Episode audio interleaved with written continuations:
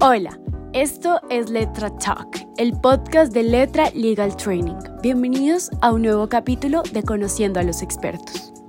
En esta oportunidad queremos conocer un poco más sobre los abogados que hacen parte de Letra, su trayectoria, cómo empezaron, aprendizajes o consejos que le darían a alguien que está empezando en el mundo del derecho, entre otros aspectos. Nuestro invitado de hoy es Guillermo Villegas, socio de Contexto Legal. Por favor, Guillermo, preséntate, eh, dónde trabajas y unos detalles sobre ti. Muy bien. Bueno, muchas gracias por la invitación de Letra a este espacio. Eh, mi nombre, como lo dijiste, es Guillermo Villegas, soy abogado de la Universidad Pontificia Bolivariana de Medellín. Eh, en este momento soy socio de Contexto Legal, una firma de servicios legales de práctica general creada en Medellín en el año 2005, la cual fundamos en compañía de algunos otros socios después de casi 20 años de trabajar en el sector privado en distintas organizaciones empresariales, decidimos emprender este proyecto para ofrecer en la ciudad de Medellín servicios legales integrales y de calidad internacional. Ese es el origen de esta firma que hoy en día agrupa 48 abogados en distintos equipos de trabajo. Eh, he venido dirigiendo desde el comienzo la firma como gerente managing partner y también he dirigido los equipos corporativos y en este momento estoy trabajando también en fusiones de adquisiciones. Eh, esa es la trayectoria principal que tenemos. Excelente. ¿Por qué dice estudiar Derecho? Bueno, yo no vengo de una familia de abogados ni de tradición jurídica. Eh, cuando yo estaba en el colegio, uh, realmente mis pruebas de orientación vocacional me indicaban aptitud matemática y más hacia el pensamiento lógico y me habían recomendado mucho que estudiara una ingeniería, pero yo sentía gran interés, primero por la lectura, por la historia, eh, por la escritura, la redacción, y eso me llevó a escoger carreras de humanidades. Hubiera podido estudiar o sociología o filosofía, pero para la década de los 80, que fue cuando me tocó escoger una profesión, también estaba la tendencia de que escogiéramos carreras que fueran productivas. Entonces, dentro de ese mundo de las humanidades, el derecho fue lo que mejor se acomodó a mis expectativas y a mis competencias o lo que yo consideraba que eran mis competencias y con el tiempo pues confirmé realmente que tenía una gran vocación para esto. Entonces en ese sentido, si no hubieras estudiado derecho y en ese momento hubieras podido tener la oportunidad de elegir cualquier otra carrera que hubieras querido estudiar. Me hubiera gustado ingeniería, yo creo que hubiera tenido capacidad para estudiar ingeniería, en ese momento la ingeniería más extendida era la ingeniería civil, quizá hubiera estudiado ingeniería civil. Súper. ¿Y tú qué le darías, qué consejo le darías a ese Guillermo del primer semestre de Derecho? Bueno, yo hubiera querido que para esa época existiera lo que hoy en día es tan común como doble titulación, y es tratar de mezclar la formación jurídica con una formación complementaria. Me hubiera gustado de pronto profundizar más desde el comienzo de la formación académica en temas financieros, en temas de administración y de gerencia, que fueron temas que se fueron incorporando a mi vida después, pero por fuerza de la práctica laboral. Ese hubiera sido el consejo, trate de complementar la formación y no se quede con una sola disciplina. Entiendo. ¿Y tuviste crisis de carrera? Realmente no. Cuando estaba en tercer semestre, eh, tuve pues, una crisis como de identidad con la universidad. Pero yo creo que eso era un poco de eh, rebeldías tardías de la posadolescencia. Me hubiera, empecé a pensar en irme a la universidad pública, pero pues finalmente permanecí donde estaba y, vivo muy satisfecho de lo que hice. Porque además hiciste el posgrado en esa universidad Así también. es, también. Bueno, pero ya es una decisión mucho más deliberada. Sí, no, y de hecho yo estudié en la Pontificia Bolivariana desde la primaria. Realmente esa universidad tenía colegio en primaria y bachillerato, yo hice toda la carrera, estuve 17 años seguidos en la misma institución.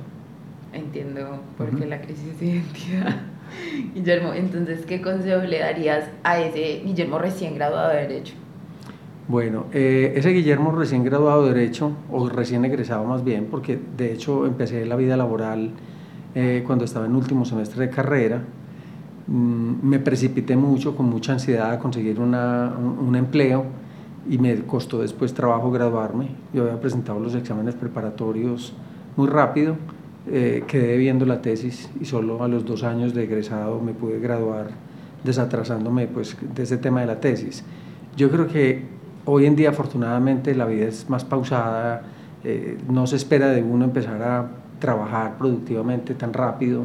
Yo creo que hay que tomarse un espacio para ir identificando las áreas de, de trabajo. Curiosamente yo empecé trabajando en el área laboral, de derecho laboral y administración de recursos humanos y ahí permanecí durante algunos años. Pero realmente no era una vocación, sino que es donde a uno le resulta un espacio laboral. Yo creo que ahora tenemos la oportunidad de eh, conocer mucho más eh, los ámbitos de aplicación de una profesión antes de decidir qué hacer. Sin embargo, también creo que la experiencia empresarial es muy importante. Cuando yo emprendí el proyecto de fundar esta firma con mis socios, yo venía de una experiencia de 18 años en el mundo laboral, empresarial, y creo que esa experiencia fue fundamental. A mí sí me parece que los egresados deberían tomarse un tiempo para emplearse. Hoy en día veo que hay mucha ansiedad por emprender proyectos propios y eso está bien, ser generadores de empleo de calidad y, y crear empresa, pero yo creo que hay que tomarse un tiempo de aprendizaje importante. Muy cierto. En la universidad, ¿cuál fue esa materia que más te gustó y esa que diste, no repito nunca más? Bueno, curiosamente las áreas de derecho civil fueron mis favoritas desde siempre. Toda la parte de contratos, obligaciones, eh, me gustaba mucho, me parecía eh, interesante y sentía que era como la vida verdadera del abogado del derecho civil. Me gustó mucho el tema corporativo, derecho de sociedades y tributario, que en mi universidad se veía conjuntamente con el mismo profesor. Eh, curiosamente no me gustaba el área laboral, me parece un área muy pobre, pero es muy pobre en la teoría del Código Sustantivo del Trabajo, del Código de Procedimiento Laboral, pero en la vida laboral es muy interesante ese tema y esa área de práctica pero curiosamente era la que menos me gustaba en su momento.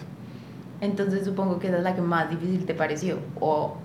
No, realmente me parecía muy básica, muy básica. Me pareció difícil derecho penal y las áreas de derecho público, el derecho contencioso administrativo, me parecía complejo, el derecho constitucional, eh, pero, pero yo estaba en la época de la constitución de 1886, hoy creo que es bastante más difícil la práctica constitucional mucho más eh, enriquecida pues por todo el tema de las acciones eh, de tutela y por todo el tema de la doctrina constitucional de la Corte Constitucional Colombiana, pero en esa época me parecía difícil el derecho público.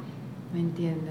Y con toda la evolución que ha tenido el derecho y las áreas del derecho en este momento, si tú no estuvieras ejerciendo en las áreas en las que lo estás haciendo, ¿qué otra elegirías? Bueno, hoy en día me gustaría mucho estar en el área de derecho de mercados, me parece muy interesante el tema de competencia, el tema de consumidor. Creo que hay mucho activismo en el área de derecho de los mercados que hace que sea un área de práctica muy interesante y ahorita la evolución hacia el entorno digital creo que pone unos retos muy interesantes. Mm, tienes toda la razón. ¿Cuál crees que es tu mayor virtud como abogado? A ver, yo creo que es la capacidad de relacionarme con distintos tipos de público. Yo pienso que uno como abogado, si desarrolla esa interacción, esa habilidad de, interactuar con, personas diferentes, eh, creo que, es un elemento que te facilita la negociación y te da herramientas muy interesantes para el ejercicio del derecho y las habilidades de negociación que creo que son definitivas en, en el ejercicio de la profesión. Ahora nos estabas contando de tu primer trabajo, cuéntanos un poquito más de qué se trataba, cómo empezó, cómo llegaste a él. Bueno, fue una casualidad, yo estaba en el último semestre de carrera, una persona que yo conocía trabajaba en FENALCO, que era la Federación Nacional de Comerciantes, y FENALCO administraba una caja de compensación familiar. Por mandato de la ley, ese contrato de administración o esa relación de administración se acababa y la caja de compensación tenía que integrar rápidamente una plantilla propia de gerencia. Y estaban buscando gente para todo tipo de trabajos y esta persona me buscó y me dijo, pasa la hoja de vida, eh, me entrevistaron y ese mismo día me dejaron trabajando, en ese momento me dieron el puesto de jefe del departamento de personal, o sea, en recursos humanos de una caja de compensación. Yo tenía pues 21 años, eh, no tenía pues mucho referente de qué se trataba, pero fuimos aprendiendo ahí a los trancazos me gustaba mucho la entidad, una caja de compensación realmente es una entidad que tiene una labor social muy interesante. Eh, rápidamente en esa caja de compensación asumí adicionalmente el área de subsidio familiar, que era un área bastante regulada. La ley 21 de 1982 regula todo lo que es el sistema de compensación familiar y como abogado me asignaban como una cláusula general de competencia de que lo que nadie estaba estudiando lo estudiara yo. Entonces pasé por varios puestos en la caja y fue una experiencia muy enriquecedora. Ahí trabajé dos años y creo que aprendí muchísimo y me, me dio herramientas muy interesantes para mis trabajos posteriores. Mm, qué bueno. Recomiéndanos un libro de derecho y uno que no sea de derecho. Bueno, a mí la teoría pura del derecho, creo que yo lo volví a leer después del que ya estaba en la práctica profesional y yo creo que esa teoría pura del derecho es un clásico, es la columna vertebral del entendimiento de cualquier sistema jurídico. Creo que te aporta elementos para la interpretación eh, de las normas, mm, pues que son muy interesantes. Y uno que no sea de derecho que me ha impactado muchísimo se llama La rebelión de Atlas. Es un libro que escribió en la década de los 50 una escritora rusa nacionalizada en Estados Unidos que se llama Ayn Rand. Y es una novela de ficción, pero que narra realmente la, lo que puede suceder cuando la relación del Estado con los que producen la riqueza en un país no es una relación sana. Creo que es un libro que hoy, en la coyuntura que está viviendo el país, le puede aportar muchos elementos eh, a cualquier persona, pero particularmente creo que los que son abogados y están en la práctica jurídica van a entender muy bien ese mensaje de cuando hay un Estado que asfixia la actividad privada que puede ocurrir en una sociedad. Es ficción, pero es una ficción que trae elementos muy interesantes. Bueno, Guillermo, y ya la última pregunta para cerrar. ¿Te gustó participar en el podcast? ¿Te parece la iniciativa buena? Muy rica. Yo no sé pues si la vida de Dios no tenga interés para los que lo vayan a oír pero pues, me pareciste una entrevistadora pues muy fluida, que hizo las preguntas muy fácil y, cosas muy fáciles de contar de uno mismo, porque son vivencias, pues no hay que teorizar ahí mucho. Es que no estamos, la idea. No estamos jugando a ser inteligentes, sino venga, yo le comparto quién soy yo y chévere. Y, si le gusta bien y si no, pues no, me siento muy honrado que me tengan como invitado. Ay, no, claro. Y te voy a contar una cosa, somos los primeros en grabar. O sea, mañana graban otro en Bogotá, pero somos los primeros en grabar, estamos inaugurando. Gracias por escuchar el podcast de Letra Legal Training. Recuerda seguirnos en redes sociales como letra.legaltraining. Creamos oportunidades, transformamos ideas e innovamos en educación. Nos vemos en un próximo episodio de Letra Talk.